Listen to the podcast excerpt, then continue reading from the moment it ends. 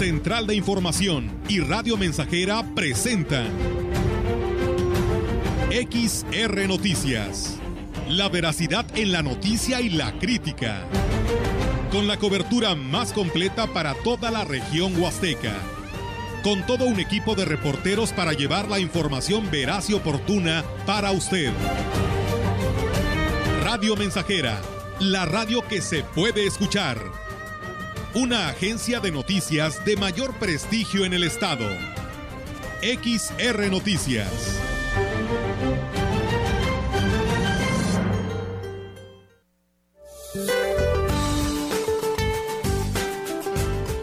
Para hoy se prevé la aproximación e ingreso del nuevo Frente Frío número 2 que se extenderá sobre la frontera norte de México este sistema interaccionará con una línea seca que se ubicará al norte de Coahuila y con un canal de baja presión sobre el norte y centro de México, lo que originará lluvias puntuales fuertes a muy fuertes sobre el norte y noreste del país, con lluvias puntuales intensas en Coahuila.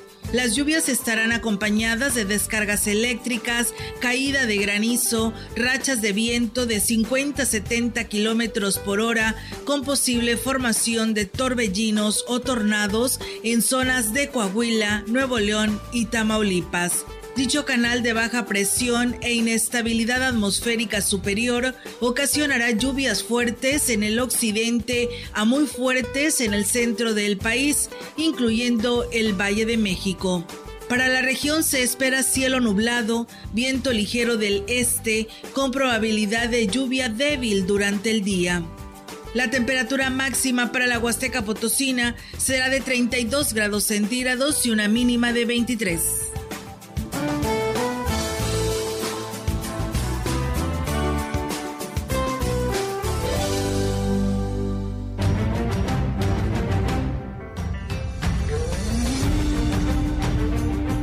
¿Qué tal? ¿Cómo están? Muy buenas tardes. Buenas tardes a todo nuestro auditorio de Radio Mensajera. Bienvenidos sean en esta tarde de 30 de septiembre del 2021 y además también pues dándole la despedida a todos los funcionarios de estas administraciones que terminan hoy y el día de mañana, a la primera hora del día de mañana, estarán pues eh, tomando la rienda las nuevas administraciones a esta nueva encomienda que el pueblo así lo decidió el pasado 6 de junio del 2021 que se desarrollaron las elecciones. ¿Cómo están Roberto Melitón? Muy buenas tardes.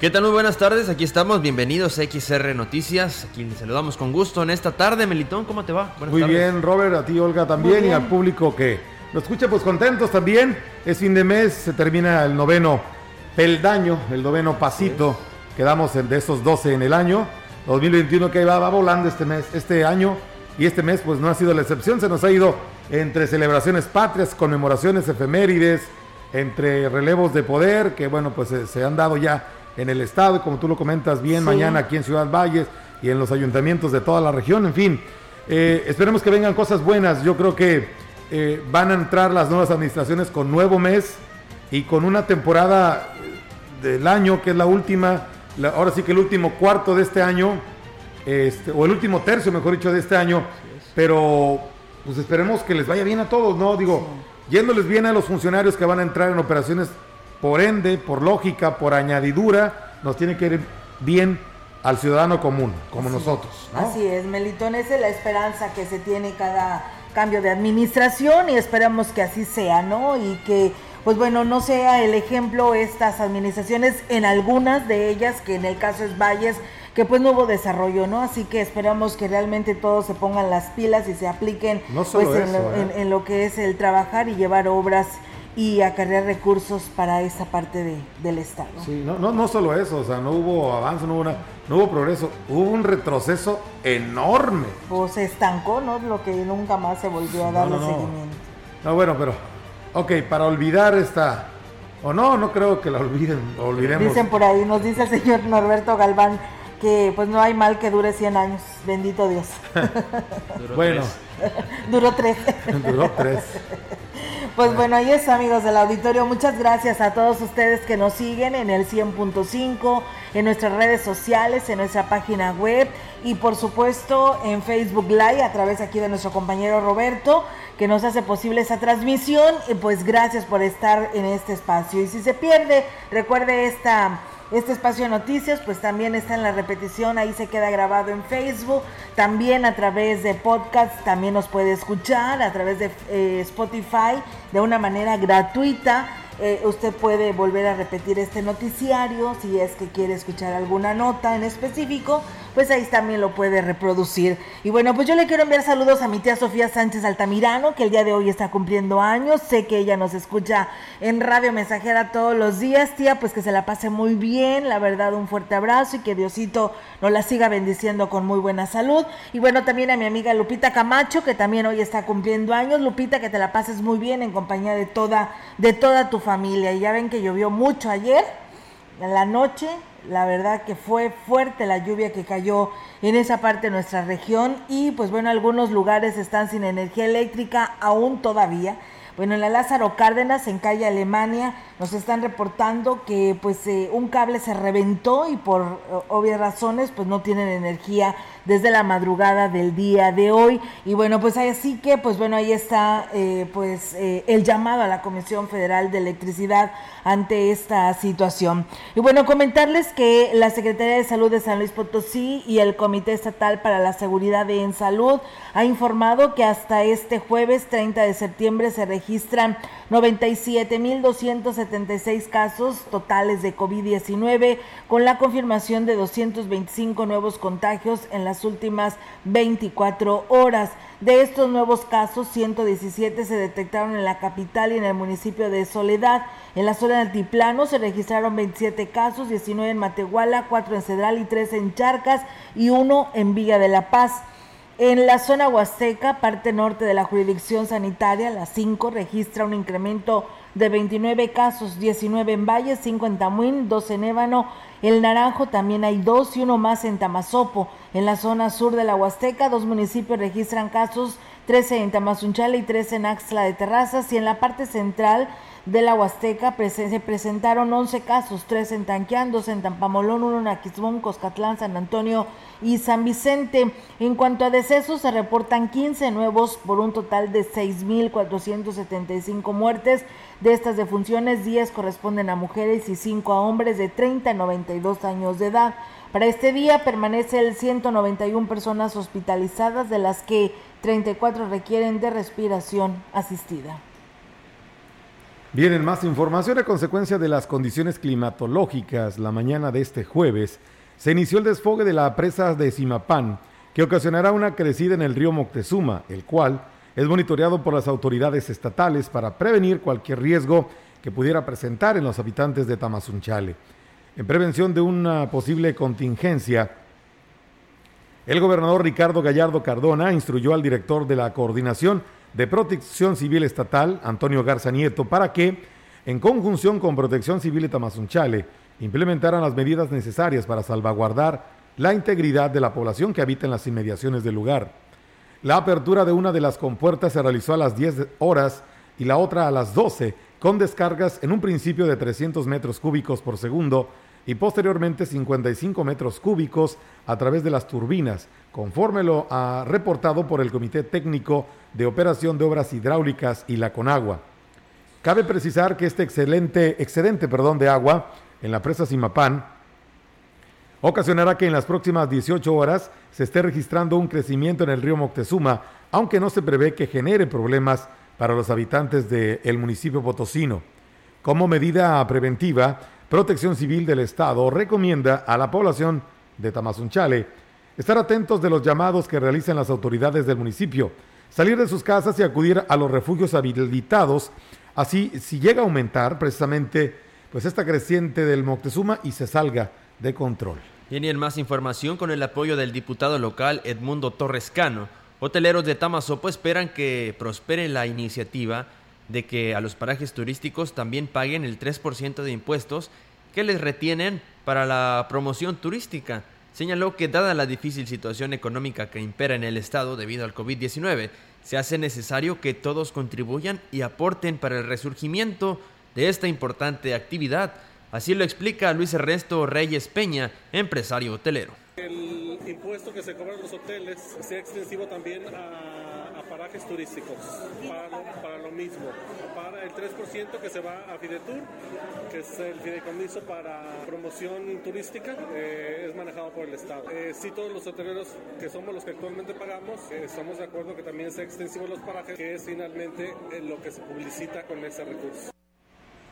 Pues bueno, ahí es amigos del auditorio esa información y bueno, pues aquí nos piden un saludo para la señora Gudelia del Ángel Torres de la Rafael Curiel, que el día de ayer cumplió años. Pues bueno, ahí está el saludo y bueno, también nos dicen habitantes de Tanlajas, dice Estamos muy contentos, pues ya mañana inicia nuestro nuevo gobierno. Lo que nos parece a muchos es que se están comentando que se hará pues un evento masivo. Esperemos que solo sea un acto protocolario, pues no estamos para aglomeraciones, apenas vamos a la baja de contagios. Hacer un evento masivo sería algo irresponsable. Éxito a nuestro próximo presidente de Tanlajas.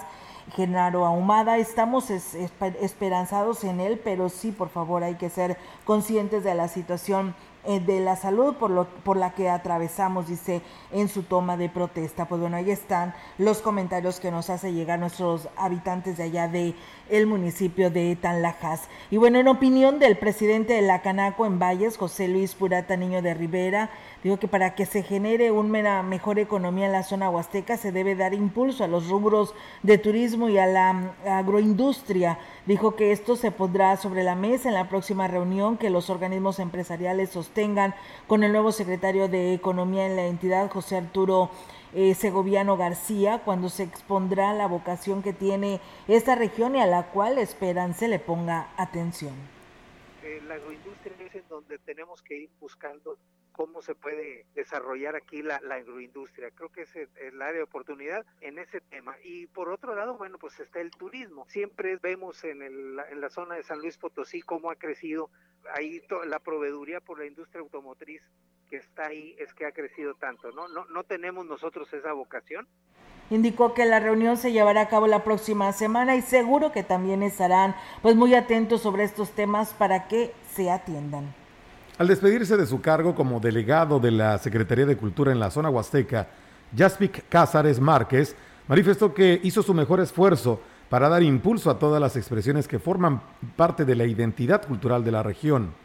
Dijo que a través de este trabajo se obtuvieron resultados en distintos puntos de la región, a donde se llevaron actividades culturales y artísticas que tuvieron buena respuesta, además de dar impulso a las tradiciones que representa una gran riqueza de los pueblos originarios. El también director del Centro Cultural en Ciudad Valles externó que deja operando este complejo donde actualmente se llevan a cabo los talleres en distintas disciplinas, además del museo que se encuentra abierto al público y el Teatro del Centro Cultural donde este viernes se llevará a cabo la ceremonia de cambio de poderes en Ciudad Valles. Lo dejo bien, creo que yo estoy muy satisfecho con los resultados que se hicieron, con los proyectos que se realizaron. Creo que eh, hicimos mucho más de lo que podíamos hacer con los recursos y con lo que nos habían dejado. O no nos quedamos cruzados de brazos, empezamos a trabajar, empezamos a tener apoyos interinstitucionales. Creo que eso nos fortaleció localmente en el municipio de Ciudad Valles. Sobre la designación del nuevo delegado de la Secretaría de Cultura para esta región, manifestó que para este miércoles aún no se había designado por parte del gobierno estatal. Bien, y en más información, en su reciente visita al centro penitenciario Cerezo de la Pila, el pasado martes, el gobernador del estado, Ricardo Gallardo Cardona, fijó especial atención a la sección femenil y solicitó llevar a cabo el perfeccionamiento de instalaciones y la adecuación de un sistema de reinserción eficaz. También dio instrucciones para ampliar la zona de esparcimiento para que las mujeres puedan salir de manera ordenada a realizar actividades de convivencia, lúdicas y de esparcimiento personal, al igual que participar en talleres formativos que les serán programados en los próximos días. Gallardo Cardona anunció que el servicio de llamadas telefónicas será gratuito para las reclusas que no cuentan con el poder adquisitivo para comprar una tarjeta con abono telefónico para que tengan derecho a una llamada a sus familiares una vez al día. Al seguir recorriendo las instalaciones del Cerezo y después de atender específicas peticiones en el sistema operativo al interior, el gobernador indicó que garantizará que haya más estrategias de inclusión a favor de las mujeres y cercanía entre ellas mismas para que, en medida de lo posible, su pena sea más llevadera, pero sobre todo que su readaptación en la sociedad al término de su condena se realice. Casi al concluir su estancia en el Centro Estatal de Reinserción Social, Ricardo Gallardo supervisó el área infantil, espacio donde las mujeres internas conviven con sus hijos menores, asegurándoles que se mejorará y que sus derechos como madres serán protegidos y avalados legalmente por las autoridades en su gobierno. Señaló que dichos cambios transformadores priorizarán el respeto y garantía del bienestar de la vida humana al interior del penal, específicamente en la sección femenil, en la sección femenil al representar mayor sensibilidad social de reconversión.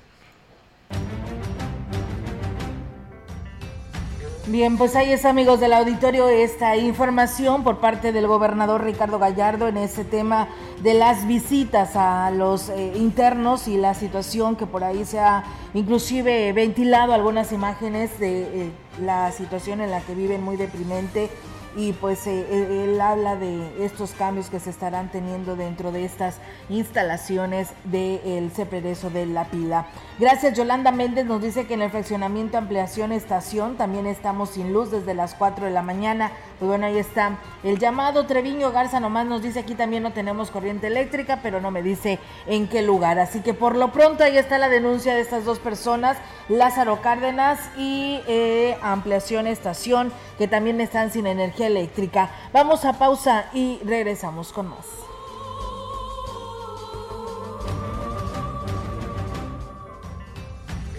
El contacto directo 481-382-0300. Mensajes de texto y WhatsApp al 481-113-9890 y 481-39-1706.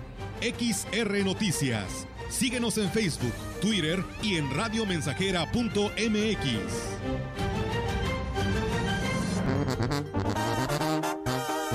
Radio Mensajera, la estación 100% grupera de la región, con más de 50 años en el aire.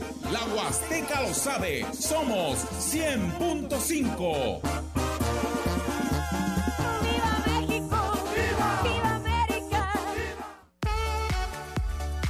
Por tu quita praderas huastecas. Hay uno con los cortes especiales para cada necesidad. Para tu negocio, rendimiento, calidad y mucho sabor con el kit parrillero. Contiene diezmillo, costilla rebanada, tibón y arrachera marinada a solo 152 pesos el kilo. El kit de praderas huastecas está pensado en ti. Pídelo ya en todas las sucursales. ¿De qué estás hecho México? Recuerda la fuerza de la gente que te fundó. En ti está el espíritu de la lucha, no por elección, sino por consecuencia. No elegimos ser guerreros. La adversidad nos hizo herederos de mujeres guerreras, de filósofos, ingenieros y emprendedores. En nosotros no cabe la derrota. Hoy más que nunca México, recuerda de qué estás hecho. Fuerza por México.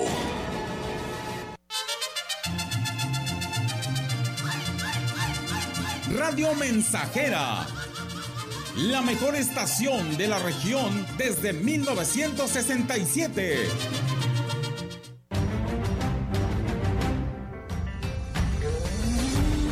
Continuamos. XR Noticias.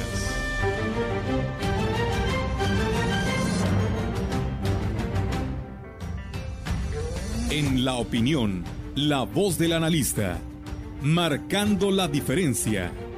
XR Noticias.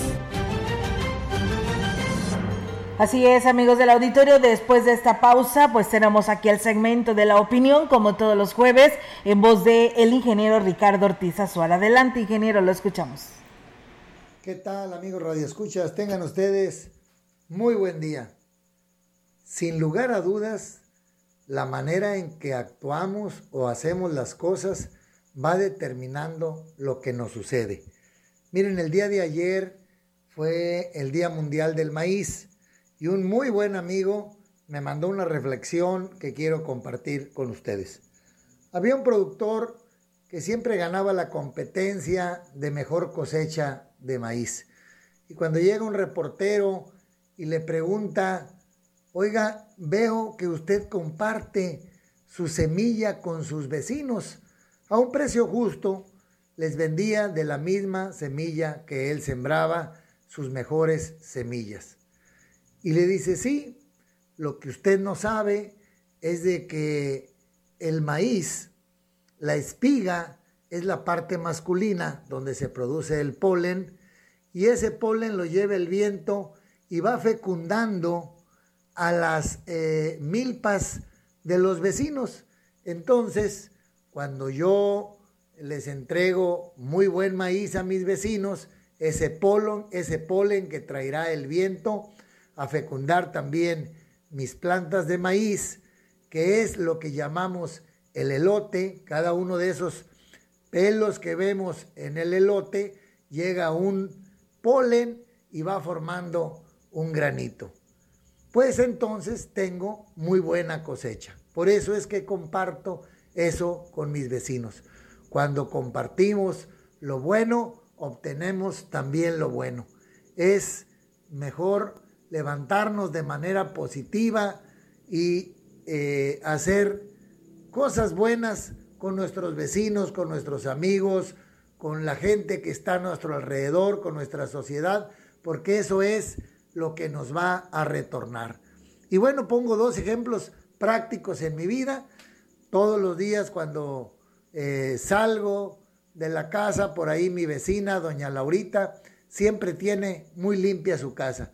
Y créanme que cuando ella limpia su casa, si eh, la banqueta y la calle, si los demás no lo hacemos, se ve cada día más sucio. Entonces, ella de alguna manera nos está invitando a que tengamos de manera limpia y agradable nuestra calle. Ayer mismo salí a caminar, a hacer un poco de ejercicio ahí por el sendero del río y cuando iba yo por ahí me encontré a un señor que estaba con unas plantitas y una pala, estaba ahí sembrando unos nim y le pregunté su nombre, el señor Villalón. Dijo, no, pues quiero sembrar unos arbolitos para que se desarrollen aquí. De alguna manera, él también está invitando a que sembremos más árboles. En la manera o en la forma que actuamos, vamos influyendo a la gente a nuestro alrededor. Entonces, amigos radioescuchas, hagamos eso y obtendremos una mejor sociedad, una mejor colonia, mejores vecinos en los ranchos, es lo que lograríamos y lo que vamos a ir obteniendo conforme a nuestra actitud con las demás personas. Amigos radioescuchas, que tengan ustedes muy bonito día.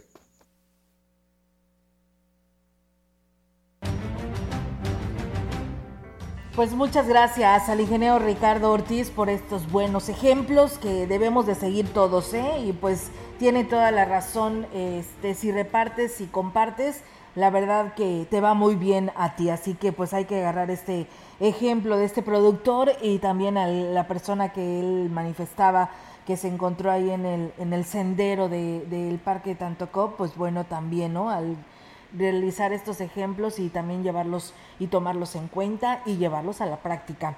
Y bueno, en un compás de espera permanecen los ayuntamientos en la región, en tanto se den los cambios de poderes este 30 de septiembre. Los edificios pues lucen casi desérticos, donde gente entra y sale, llevando y trayendo papelería, mobiliario y atendiendo los detalles para los eventos que se desarrollarán al aire libre y así seguir las medidas sanitarias que marca el semáforo amarillo.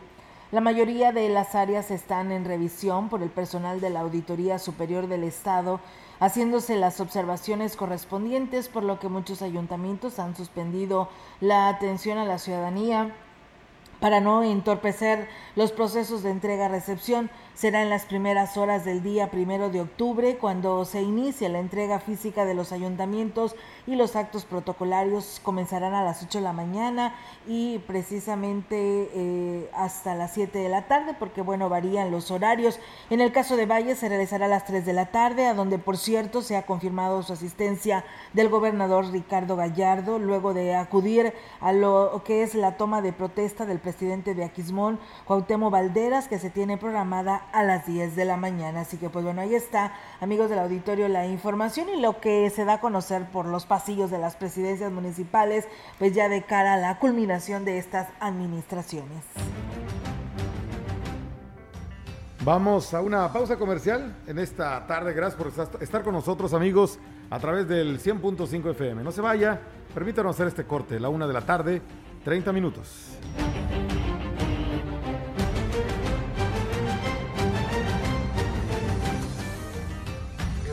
El contacto directo 481-382-0300. Mensajes de texto y WhatsApp al 481-113-9890 y 481-39-1706. XR Noticias. Síguenos en Facebook, Twitter y en radiomensajera.mx.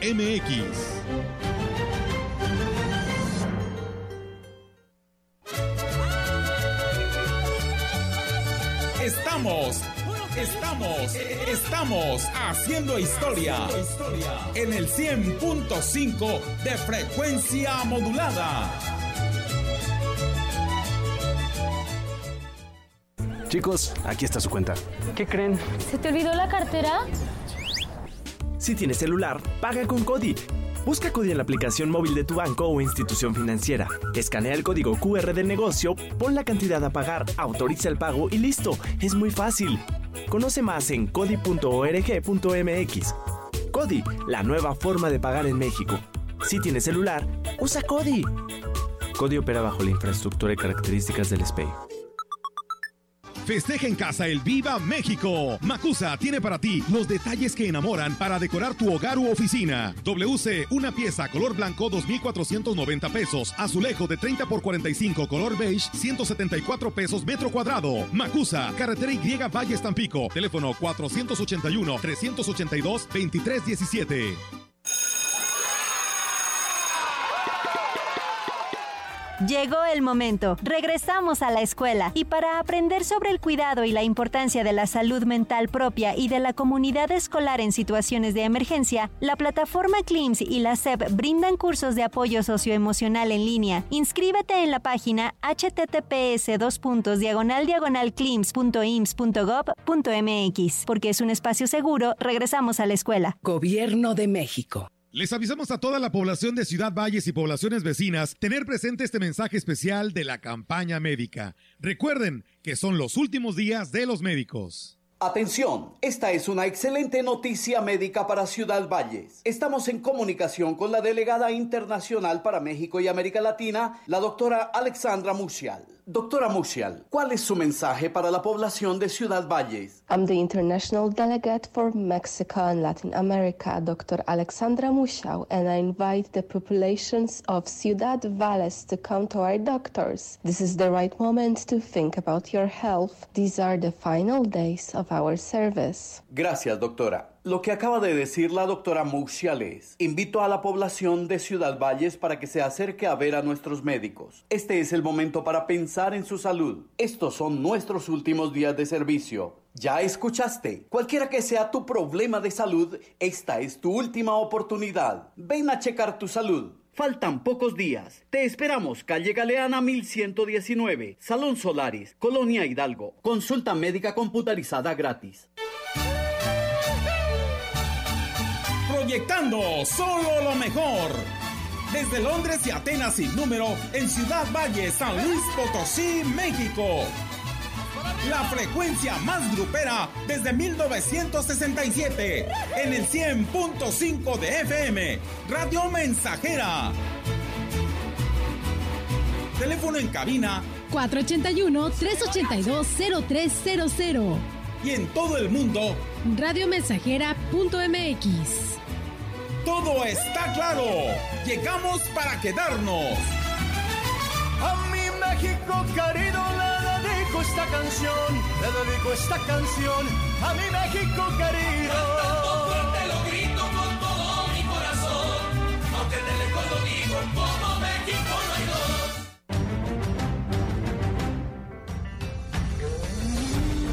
Continuamos. XR Noticias.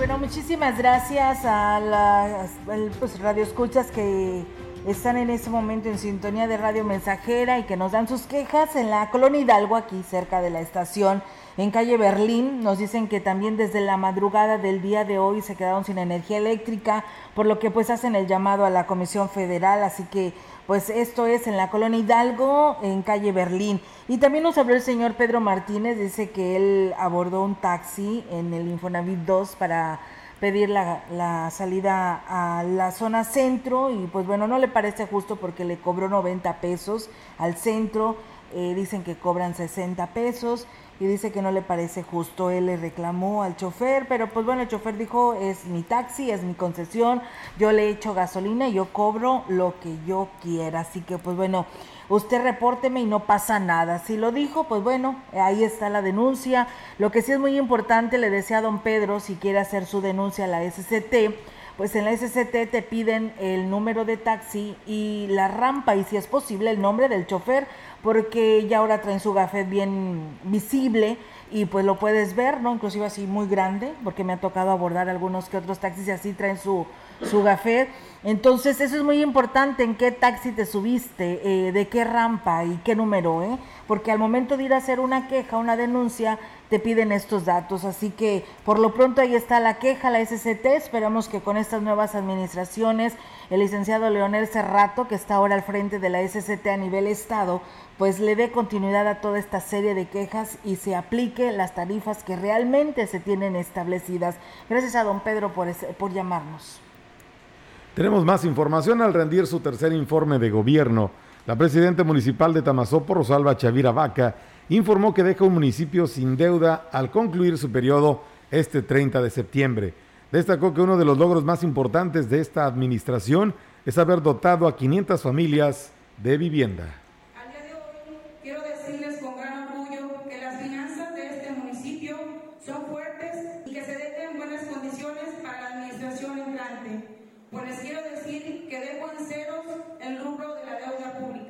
no le dejo deuda de proveedores al ayuntamiento y por lo tanto somos uno de los únicos municipios que no lo deja endeudado. El tesorero de la comuna, Luis Hermosillo, dijo que se cubrió el pago a proveedores y se dejarán solo los gastos generados en los últimos días. El funcionario dijo que al iniciar la administración de Chavira Vaca, hicieron un frente al un frente o hicieron frente al pago de un millón ochocientos mil pesos que por concepto de pago de impuestos dejó pendiente la administración de Vicente Segura. Quedamos ahora sí que con las deudas ya, ya finiquitadas a casi a un 95%, pues vamos a dejar con buena zona las finanzas. La siguiente administración va a arrancar sin, ninguna deuda, más que un 5% que se va a quedar como en deuda. Bien, y en más temas, le comento que el presidente municipal electo de Axla de Terrazas, Gregorio Cruz Martínez dijo que ya está todo listo para la toma de protesta el próximo 1 de octubre, o sea, el día de mañana. El edil electo dijo que ya tiene conformado el 80% de su equipo de trabajo y será en los próximos días cuando se dé a conocer el resto de los funcionarios. Va a ser eh, 9 de la mañana, recinto oficial aquí en la plaza principal, eh, donde estamos invitando a toda la ciudadanía de Axla Terrazas. Un cambio de poderes eh, donde estaremos recibiendo el ayuntamiento con la misión 2021-2024. Hay una transición pues tranquila, relajada. No vengo a estar haciendo revisiones muy a fondo. Yo siento que la auditoría es la correspondiente de verificar y encargarse de llevar este acto protocolario protocolario Destacó que llegan con toda la intención de trabajar y sacar adelante al municipio de Axtla de Terrazas. Yo vengo a empezar una administración nueva, igual mis regidores, directores tenemos la misión y visión de sacar adelante Axtla de Terrazas. Hay un 80% de definido, tenemos dos días para confirmar el 20% que nos falta, pero si es, son personas que no han trabajado en la administración, mucho joven, eh, le estamos dando la oportunidad a gente de comunidades y pues yo siento que va a ser un buen gobierno de puertas abiertas.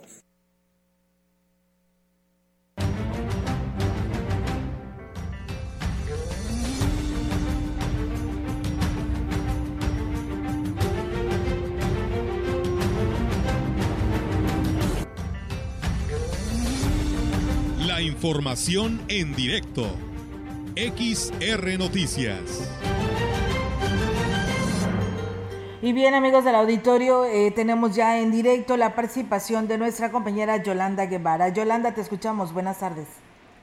Buenas tardes. Uh, Olga, te comento que los colegios de bachilleres en la zona huasteca necesitan eh, mejorar su infraestructura para que esto se refleje en la enseñanza que imparten a los alumnos, sobre todo ante los cambios en la aplicación de la misma eh, generados por la pandemia del COVID-19.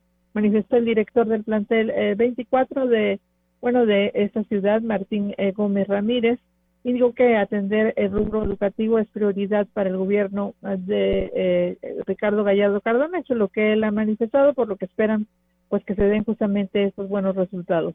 Y que esperan eh, reunirse en breve con el nuevo responsable del Colegio de Bachilleres de la entidad, Alfonso Espinosa Palazuelos, a quien le externarán todas las necesidades que tienen en las instituciones para que el subsistema siga siendo uno de los mejores a nivel estatal y nacional. Indicó que en el caso eh, concreto del COVASH 24, bueno, hace falta ampliar las instalaciones del plantel, mejorar los salones, las áreas administrativas y contar con una mejor área de cómputo y audiovisual, entre otras acciones que van pues a la par de la demanda de la institución. Oiga, mi reporte, buenas tardes. Buenas tardes, Yolanda. Pues bueno, ahí está esta información. Gracias y buenas tardes.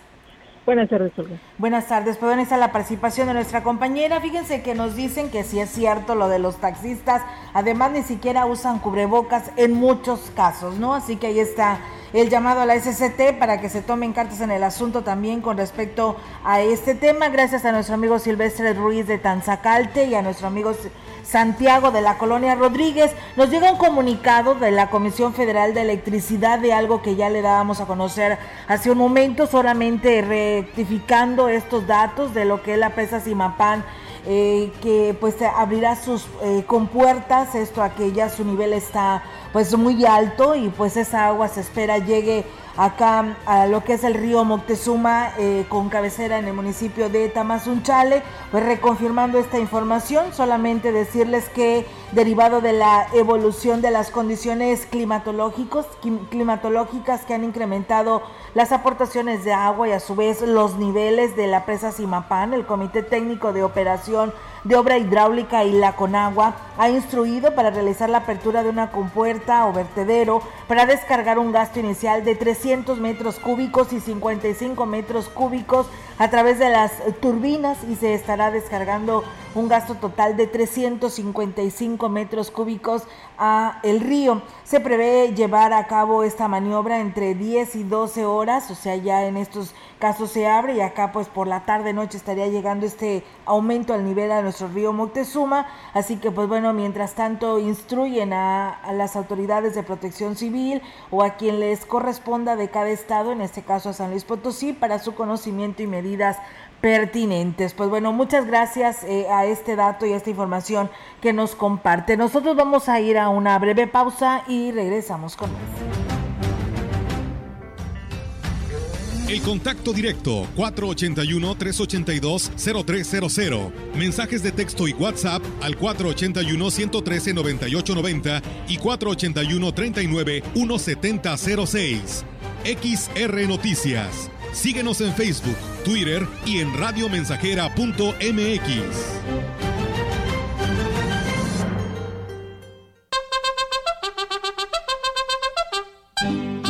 Estamos haciendo historia, contando la historia.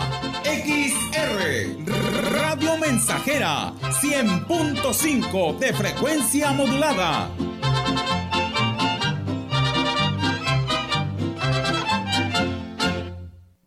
En la Cámara de Diputados trabajamos por la justicia. Por eso decretamos amnistía a personas juzgadas por delitos contra la salud, robo simple y de comunidades indígenas. Así como prisión preventiva a la violencia sexual contra menores, feminicidio, corrupción, contrabando. Y castigar con cárcel a quienes expidan comprobantes fiscales falsos. Estas leyes ya son tus derechos. Cámara de Diputados.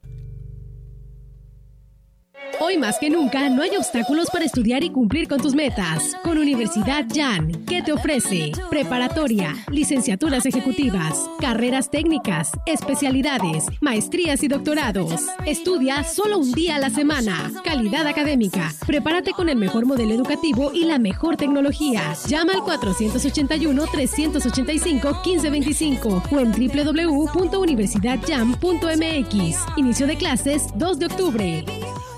En la Suprema Corte, la e-justicia llegó para quedarse. A través de Internet y con firma electrónica, se pueden promover todos los asuntos de la competencia de la Corte. También, dar seguimiento a los juicios de amparo, consultar expedientes y recibir notificaciones desde cualquier parte del país. Busca la aplicación móvil Firel para dar de alta tu firma electrónica. Mayor información en www.scjn.gov.mx. La justicia digital es una realidad. Suprema Corte, el poder de la justicia. 100.5 Radio Mensajera, la frecuencia más grupera.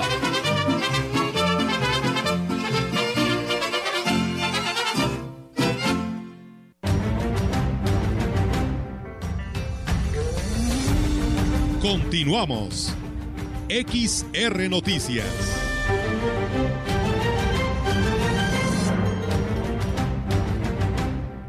Y bien, pues muchísimas gracias eh, a Marco Octavio Cortés. Nos dice, en el mercado andan muchos sin cubreboca, más en las fruterías del mercado. Héctor Morales nos dice, bueno, dice, lo que falta, ¿no? Ya que pongan el tianguis de Chantolo y en el navideño ni se diga. Pues bueno, ahí están eh, los eh, comentarios que nos hacen llegar a las redes sociales. Y bueno, decirles que el titular de Desarrollo Social del Ayuntamiento de Huehuetlán, Doria, Dorian Recendis Contreras, informó que se va satisfecho del trabajo logrado al frente de esta dirección. Agregó que se dio respuesta a los compromisos contraídos por el presidente José Antonio Olivares Morales y se superaron varios eh, rezagos en servicios básicos como agua, caminos y electricidad. Los compromisos que se queda es el mejoramiento de los indicadores en los rubros del combate a la pobreza. Hoy puedo decir que en un 80% creció la mejora de los servicios, como lo es agua potable, como lo es la energía eléctrica en los hogares y que las condiciones que en su momento las instancias públicas generaron las condiciones a Huehuetlán para poder lograr. Y bueno, destacó el respaldo del equipo de trabajo que lo acompañó durante estos tres años y que con su esfuerzo lograron sacar adelante los programas de obras y acciones planteados en cada ejercicio. Al declarar el cierre del proceso electoral 2020-2021, las y los integrantes del Pleno del Consejo Estatal Electoral y de Participación Ciudadana, representantes de los partidos políticos y personal del organismo electoral, realizaron un reconocimiento público a la labor de Laura Elena Fonseca Leal como primera presidenta del organismo público local. Durante la sesión se declaró válida la elección de los 58 ayuntamientos del Estado en virtud de que no existen medios de impugnación por resolverse y además se dio por concluido el proceso electoral 2020-2021. Al hacer uso de la voz, la presidenta consejera Laura Elena Fonseca Leal agradeció a los integrantes del Pleno, al, al personal del organismo electoral, a la ciudadanía en general y a los medios de comunicación su contribución para que se dieran las condiciones de certeza, legalidad e imparcialidad durante la pasada justa comicial. Así también, una vez que este 30 de septiembre de 2021 concluye la gestión para la que fue nombrada Laurelena Fonseca, el Pleno del organismo aprobó por unanimidad la designación de la presidenta provisional para el periodo comprendido del 1 al 29 de octubre del 2021 en observancia del acuerdo INE diagonal CG 420 diagonal 2021 del Instituto Nacional Electoral de la consejera electoral Celandia Borges Estrada.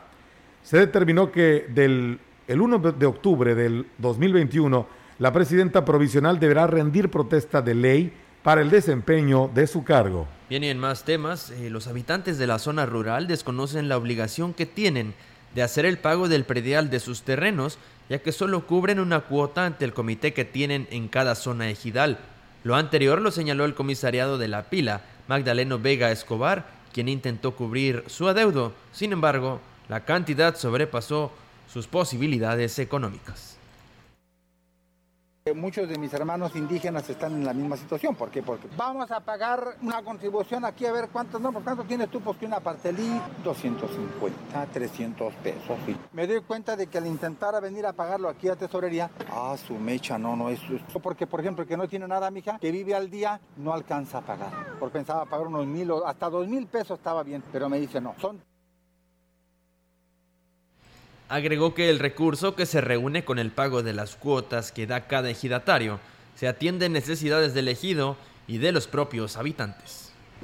Pues bien, ahí es amigos del auditorio esta información que se tiene gracias a Tommy Hernández que nos escuchan allá en la escalera, así como también a Bernardina. Y fíjense que nos escriben de allá de, de Tanquián de Escobedo que el cual les enviamos un saludo, saludos también allá a los habitantes que nos escuchan a esta hora de la tarde. Se les avisa, dice, a toda la población que lamentablemente la Comisión Federal de Electricidad les cortó la luz en la presidencia municipal y en varias estaciones de bombeo de agua, dejando sin el vital líquido a las familias de Tanquián.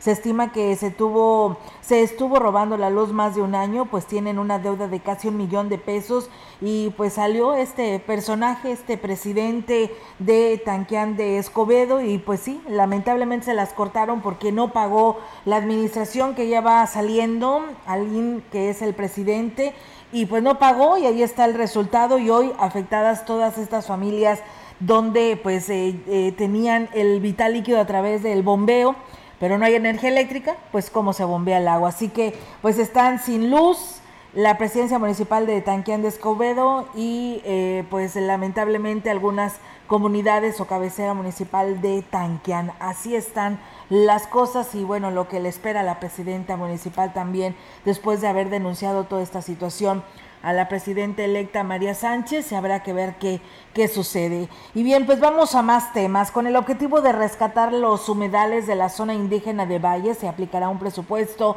de 350 mil pesos de recursos que se bajaron del gobierno federal a través del INPI. Al respecto habló el director de Asuntos Indígenas, Doroteo Hernández Montezuma. Hace dos años, dos, tres años, que se vino la sequía, la verdad sí los, las, comunidades indígenas sí sintieron mucho el que se pretende es tener, captar, captar la mayor cantidad de agua para cuando vengan ese tipo de, siniestros, eh, pues tener una reserva de agua este, para que la misma comunidad lo pueda utilizar, porque sabemos de antemano que cada vez la población es mayor, la subida en la Lima, la presa de la Lima, y en el Popoy, por este lado del Pucán. Dijo que además se tiene considerado implementar un programa de reforestación en la zona, que son alrededor 5 hectáreas las que están consideradas dentro de este proyecto.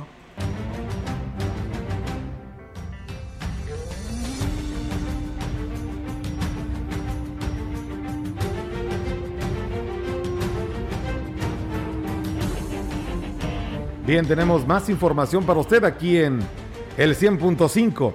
Se darán de baja 280 trabajadores del ayuntamiento a partir de este jueves, con el término de la administración entre funcionarios de primer nivel, directores, jefes de departamento y empleados generales. La directora de Recursos Humanos, Aimé del Carmen Gudiño Espinosa, dijo que a diferencia de cuando recibieron la administración, dejarán menos trabajadores de confianza. En 2018 recibimos una nómina que tenía 551 trabajadores de confianza. Al día de hoy son 400 de confianza y el gasto que representa en la nómina actual es de 8 millones 956 mil y Gudiño Espinosa insistió en que, en que cerrarán la administración sin agregar personal al sindicato y sin heredar problemas laborales. Se hizo el conocimiento por parte del sindicato que ellos llevaron al tribunal como una actualización de sus agremiados. Sin embargo, eso no está reconocido en nómina y, eh, pues como siempre se dijo también, que la intención no era agregar más sindicalizados.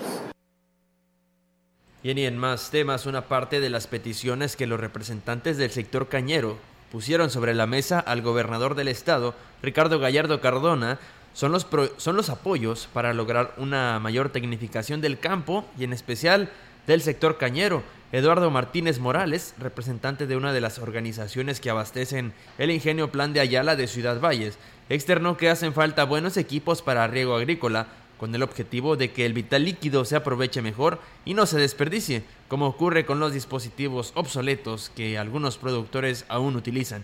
Indicó que, aunque hay desconocimiento por parte del nuevo gobierno de la situación que enfrentan, confía que con los acercamientos con los representantes de las distintas secretarías lo hará que conozcan de manera directa la problemática que viven y esta sea atendida. Por ejemplo, decía ahí uno de los comisionados o los encargados de ahí de, de que aquí teníamos un potencial de agua. Sí, pero, pero pues no tenemos en todas las zonas donde pudiéramos poner riegos, ¿verdad? Ellos lo ven diferente, ¿no? Como dicen Huasteca y como hay ríos, piensan que pues las zonas, ahí están las cañas pegadas al río y no, no es así. Pues ellos piensan como ellos tienen riegos de pozos profundos, piensan que nosotros ya tenemos los pozos y estaríamos hablando de un costo pues muy alto, ¿no?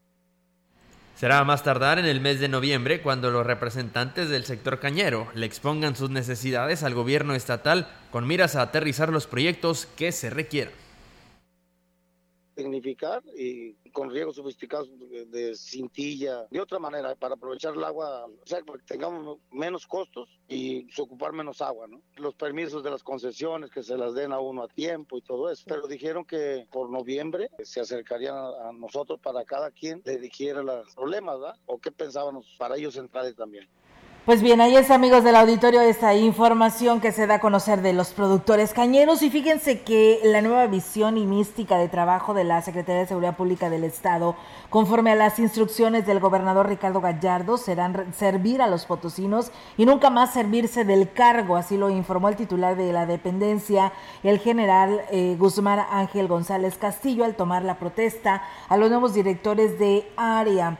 El acto se realizó en las instalaciones del C5, en donde las por tras, tras los honores a la bandera se procedió a tomar la protesta de ley a los nuevos funcionarios. Leobardo Aguilar Oriula, el director general de tecnología en seguridad pública, el maestro Julio César Pérez Ramírez, director general de prevención y reinserción social, el teniente coronel José Luis Urban Ocampo, director general de seguridad pública del Estado, el licenciado Mauricio Alejandro Castañón Malagón, director general de ejecución de las medidas para menores, el doctor Víctor Javier Zacarías Nájera, director jurídico de la Secretaría de Seguridad Pública del Estado, el licenciado José Jesús Arevalo Pacheco, titular de la Unidad de Derechos Humanos. Asimismo, se realizó el nombramiento del nuevo director de operaciones de la Policía Estatal, el comandante Jorge Serino Ruiz, quien cuenta con una amplia trayectoria en el interior de la institución, así como el de los nuevos jefes de región, áreas de la Policía Estatal, a quienes se les marcaron las directrices a seguir eh, con el fin de ofrecer los resultados que la ciudadanía espera y precisamente en ese marco de los nombramientos de los nuevos mandos policiales para las diferentes jefaturas de la región en la entidad por parte de la Dirección General de Seguridad Pública del Estado, el día de hoy tomó posesión del cargo el nuevo mando de la jefatura de la región Zona Huasteca. Eh, hoy por la mañana llegó a las instalaciones el oficial número 92 y licenciado José Isidoro eh, Salazar González, quien tiene más de 29 años de servicio en la Policía Estatal y ha prestado sus servicios para diversos cargos. Cabe hacer mención que el ahora jefe de región en la zona huasteca fue titular de la dirección de la policía en los municipios de Valles, que fue en el 2009, en el primer año de la administración de Adrián Esper, y bueno, pues se fue, fue cambiado de lugar y pues bueno, hoy regresa, pero ahora como responsable de Huasteca a la Dirección de Seguridad Pública del Estado. El oficial eh, Salazar González será, estará dando continuidad a los trabajos de seguridad y vigilancia en la región Huasteca, reactivando los operativos y coordinados con los elementos de la Secretaría de la Defensa Nacional, Policía Municipal y Guardia Nacional para inhibir hechos constitutivos del delito que se llegasen a presentar. Pues bueno, ahí está amigos del auditorio esta información, estos temas que hoy hemos abordado aquí a través de eh, Radio Mensajera, pues nosotros deseándoles que pasen un excelente jueves, si está comiendo que tenga buen provecho y mañana aquí los esperamos. Antes de retirarnos hay noticias deportivas, Robert. Así es, eh, le daremos a conocer lo que pasó en esta jornada, bueno, en el cierre de la jornada de la Liga MX hubo actividad, equipos de de México. También el Cruz Azul tuvo actividad allá en la Campeones Cup. No, le fue, hombre, ya no ni me- tan bien. Ni menciones lo del Cruz Azul. Oye, y ahorita hablando, dices tú, hay, hubo actividad deportiva y también extradeportiva Sí. con esta afición del San Luis, que la verdad, que Oye, tanto pelean por tener un encuentro de No, fútbol, no, ¿no? Y mira lo que sucedió Lo que el día de ayer, se salió No de es- control esta Ah, situación. habrá riesgo de veto. Bueno, no fue en el estadio No San Luis, estadio, pero podrían sancionar y eso le pegaría pues tanto al club como a la afición, ¿no? que los Así es. puedan sancionar un partido, ¿no? Así es, sobre todo porque, como te lo mencionaba aquí fuera Ajá. del aire, en dos semanas estará jugando el América Sí. en, en el estadio Alfonso Lastras y pues Sí. podría correr el riesgo, ¿no? De que se pudiera cancelar. Yo dudo mucho que así sea, porque pues fue afuera. Sí. Ah, Hay que recordar que no hace mucho eh, les, les pasó lo mismo cuando fue esta pelea con la, con la afición de los Gallos Blancos del Querétaro. Sí. Y pues se le vetó. A la siguiente semana jugaba el América y no pudieron ver a su equipo los sería. aficionados de aquí de San Luis. Bueno, pues ya sería algo muy coincidente. Bueno, Liz, antes de irnos, no hay luz en Santa Rosa. Ay, apenas le iba a decir, Melito. Ya te gané, Ay, te gané, te gané, Olguita. Bueno, yo tengo otra. A ver. Tengo otra, fíjate que acaban de enviarnos la información con la finalidad de convertir a San Luis Potosí en escenario artístico y cultural del país. El gobernador Ricardo Gallardo designó eh, el día de hoy a la contadora público Elizabeth Torres como la nueva secretaria estatal de Cultura. Eso no se había dado a conocer. Elizabeth Torres se comprometió a trabajar de tiempo completo, dar el 100% para que el Estado sea reconocido no solo a nivel nacional, sino internacional por sus festividades artísticas y culturales, así como sus museos. Precisó que las actividades de la Secretaría de Cultura serán promovidos en los 58 ayuntamientos de la entidad con la misma importancia que es la capital, Soledad de Graciano Sánchez, Matehuala, Río Verde, Ciudad Valles y Tamazunchale, además de que trabajarán de la mano de los artistas potosinos. Pues bueno, ahí estaremos dándole a detalle en los demás espacios de noticias, así que pues bueno, la nueva responsable de la Secretaría de Cultura será la contadora público Elizabeth Torres con este anuncio que da el gobernador Ricardo Gallardo. Pues nos vamos. Vámonos. Vámonos y bueno, ahora sí, pues despedirnos de este espacio de noticias. Excelente tarde para todos. Gracias por su atención.